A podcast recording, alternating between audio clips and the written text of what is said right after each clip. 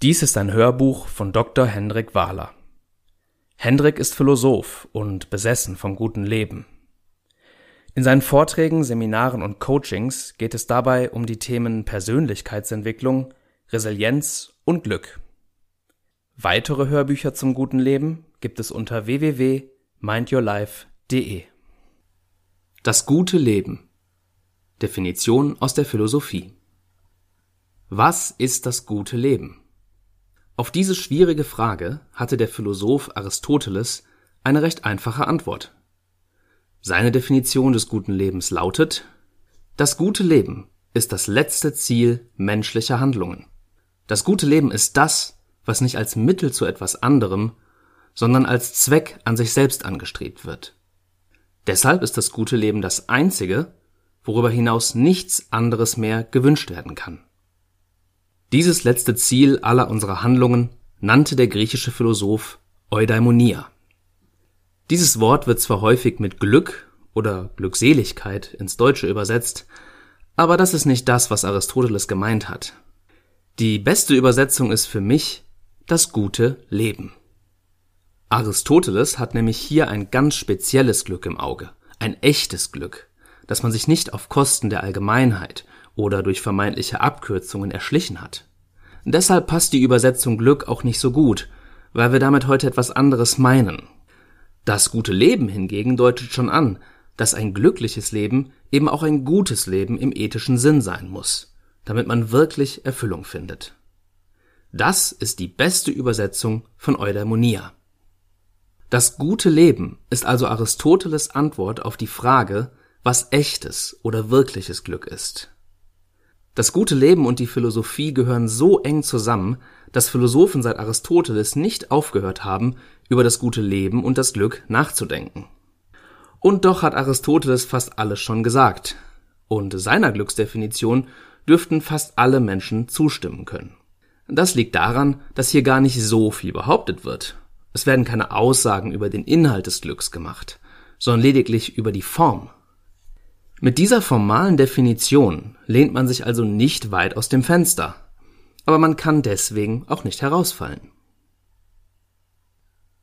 Was ist Glück? Drei Antworten aus der Philosophie. Wenn wir jetzt genauer wissen wollen, was Glück denn konkreter bedeutet, was es inhaltlich heißt, glücklich zu sein, dann wird es schon schwieriger. Über die formale Definition wird in der Philosophie vergleichsweise wenig gestritten. Hier ist man sich im Grunde einig. Bei der inhaltlichen Definition von Glück hingegen sieht man das reine Chaos. Bereits im antiken Rom zählte der Universalgelehrte Varro nicht weniger als 288 verschiedene Vorstellungen darüber, was Glück sein könnte. Da kann man leicht den Überblick verlieren. Deshalb hat die Philosophie versucht, diese verschiedenen Meinungen zu ordnen und in verschiedene Typen einzuteilen. Natürlich haben Philosophen wie Epikur oder Arthur Schopenhauer eine ganz eigene Vorstellung des Glücks, aber man hat eben nach Gemeinsamkeiten der unzähligen Antworten auf die Frage nach dem Glück gesucht und überlegt, ob sie sich vielleicht auf einige wenige Grundprinzipien reduzieren lassen. Rausgekommen sind die drei großen Glückstheorien, die jeweils eine eigene Antwort auf die Glücksfrage präsentieren. Erstens Hedonismus Glücksdefinition Glück ist eine Aneinanderreihung von einzelnen Momenten voller Genuss und Freude, zusammen mit der Abwesenheit von Schmerz und Leiden.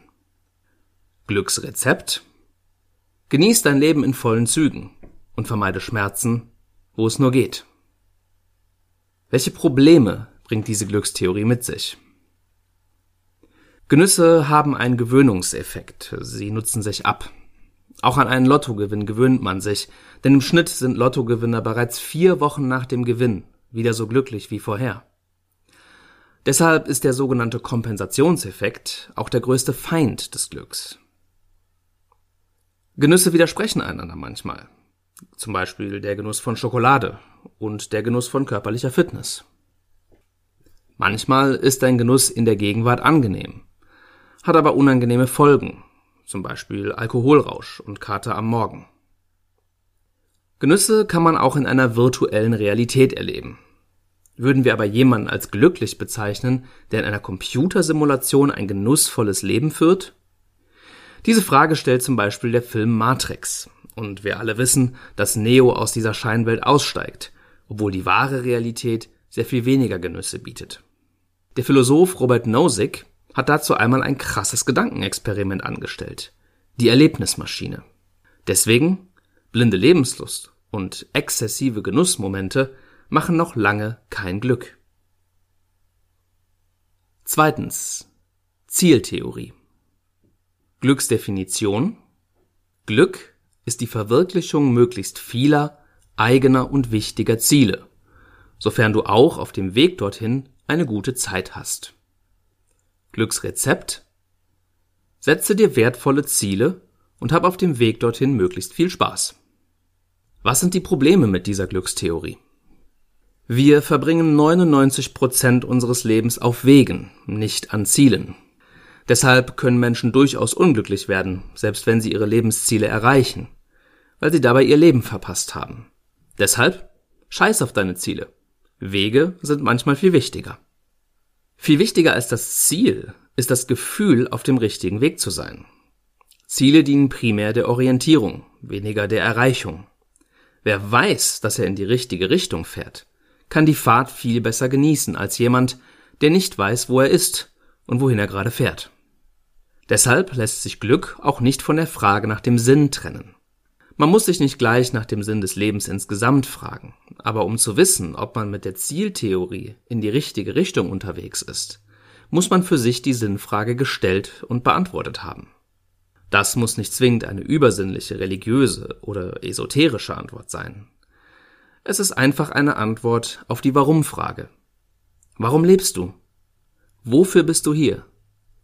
Was ist deine Mission? Warum lohnt es sich überhaupt zu leben und irgendwas zu tun? Wenn dir diese Fragen schwerfallen, dann kannst du unsere Anleitung Finde dein Warum dazu benutzen. Du findest sie bei uns auf der Webseite. Drittens. Gütertheorie. Glücksdefinition. Glück entsteht durch den Besitz von objektiven Gütern. Das heißt materielle Güter wie Wohlstand, körperliche Güter wie Gesundheit oder emotionale Güter wie Liebe. Glücksrezept. Sammle möglichst viele objektive Güter. Welche Probleme hat diese Glückstheorie? Es gibt keine im strengen Sinne objektiven Güter, die für alle Menschen gleichermaßen unverzichtbar sind.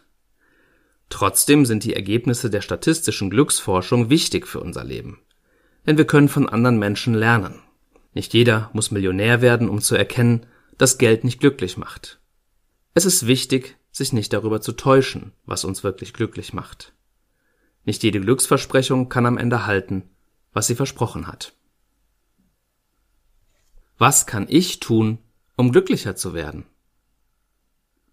Für die Frage, wie du selbst glücklicher wirst, solltest du dich aber mit allen drei Glückstheorien beschäftigen, denn sie alle stellen einen zentralen Punkt des Glücks heraus, auch wenn keine von den Theorien alle Punkte zu umfassen scheint.